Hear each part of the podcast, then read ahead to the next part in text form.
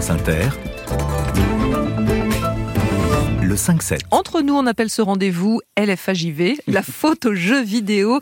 Et cette chronique porte particulièrement bien son nom aujourd'hui. Bonjour Olivier Bénis. Bonjour Mathilde. Oui, vous dressez un terrible constat. Oui Mathilde, ce constat, c'est que les jeunes ne lisent plus. Et s'ils ne lisent plus, eh bien, c'est parce qu'ils ont été corrompus par d'autres formes de loisirs plus ou moins diaboliques, comme les réseaux sociaux, les vidéos de petits chats sur YouTube, la japanimation et surtout, surtout pire que tous les autres, les jeux vidéo. Vous êtes sûr que vous allez bien, Olivier? Euh, Oui, pardon, je m'entraîne euh, au cas où on me nommerait à l'Académie française un jour, on ne sait jamais.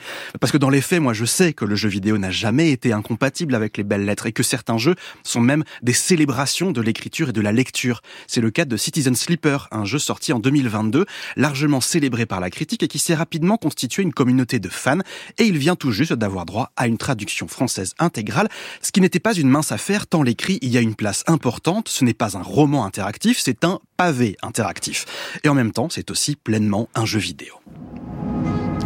Dans Citizen Sleeper, vous incarnez un dormeur, une sorte d'androïde dans lequel a été injecté l'esprit d'un humain au service de la corporation Essen Harp, enfin jusqu'ici, puisque vous avez réussi à fuir cette vie de servitude. Dès votre réveil, vous ressentez comme une déconnexion. Un délai entre pensée et perception, entre volonté et action. Il est infime, presque imperceptible, mais toujours présent. Les parois du conteneur se rappellent immédiatement à vous dure, froide, comprimant votre dos, votre visage et vos membres, vous vous sentez fébrile. Vous êtes parti depuis longtemps, sûrement des semaines, peut-être des mois. Retrouvé par hasard dans une casse, elle-même située sur une gigantesque station spatiale, l'œil d'Erlin, vous n'êtes pas tiré d'affaire pour autant. Et votre liberté, si vous vous en êtes un petit peu rapproché, semble toutefois encore loin, comme vous l'explique un médecin de la station.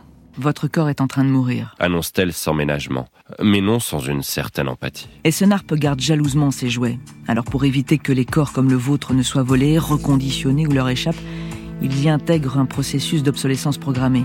Ils se dégradent rapidement à moins de recevoir des injections régulières de stabilisants.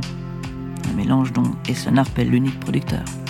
Désolé. Vous seriez bien en peine de savoir si elle s'excuse pour le contact glacé du métal sur votre peau, ou pour tout le reste. Pour survivre, il va falloir trouver un moyen de repousser votre extinction programmée, mais aussi travailler pour vous nourrir, mener votre barque parmi les différentes factions qui se disputent le contrôle de la station et tenter d'en savoir plus sur votre passé d'humain. On est au cœur d'une sorte de livre dont vous êtes le héros. Oui, à tous les niveaux d'ailleurs, hein, pour son univers d'abord qui rappelle les références de la littérature SF et cyberpunk, et pour sa forme. Le jeu vous propose à 90% une vue aérienne de la station spatiale que vous explorez, avec des icônes pour les lieux importants.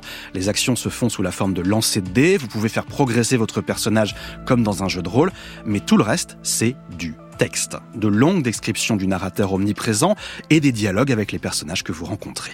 Ça fait longtemps que t'es sur l'œil? Un bon moment, répondez-vous. Oh, pas la peine de jouer les durs avec moi. Réplique-t-elle en riant. On n'est pas tous comme cet abruti qui t'a agressé, hein. Certains ont peut-être peur de toi, d'autres sont sûrement juste curieux, j'en sais rien.